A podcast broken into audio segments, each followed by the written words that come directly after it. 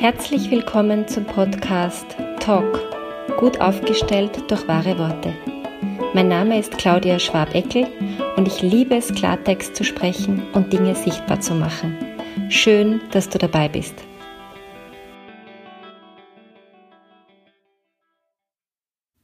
Ich habe in diesem Podcast schon mal eine Folge gemacht über Komplimente und mir ist heute etwas passiert, wo ich gerne bei dieser Folge über die Komplimente anknüpfen möchte. Und zwar dieses kleine Wörtchen Danke.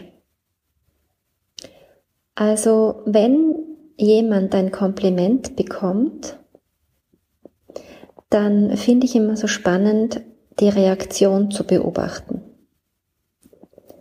Und mir fällt auf, dass noch immer die Mehrheit der Menschen ähm, so irgendwie beschämt oder irritiert oder ähm, zurückhaltend reagiert auf ein Kompliment.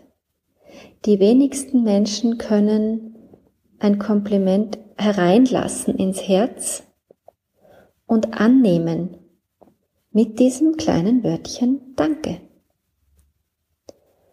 Ähm, ich fürchte, das hat so was gesellschaftspolitisch Gelerntes. Ähm, das tut man nicht. Da ist man dann irgendwie hochnäsig oder eingebildet oder irgendwie in diese Richtung, eitel. Ähm, und was ich auch oft beobachtet habe, ist die Reaktion, naja, das hat eh nur beim Abverkauf um 20 Euro oder ähm, ach, das habe ich schon seit Ewigkeiten oder ähm, so ein Abtun dessen, was da irgendwie durch das Kompliment bewertet wurde, weiß ich nicht, der schöne bunte Pulli oder die Brosche oder die Ohrringe oder so. Und ich frage mich so, was wäre, wenn wir diese Komplimente einfach nehmen als Geschenk und uns mit einem Danke dafür bedanken, ohne zusätzliche Argumentation oder ein Herabtun oder so, weil mir ist aufgefallen, wenn ich so ein Danke kriege und so ein freudiges Lächeln, dann ähm, habe ich auch viel mehr Lust, solche Komplimente auszusprechen. Wenn das so abgenudelt wird und so, ja, eben so wegargumentiert wird, dann vergeht mir irgendwie auch die Freude an dem Moment. Weil ich habe mich ja gerade an was erfreut.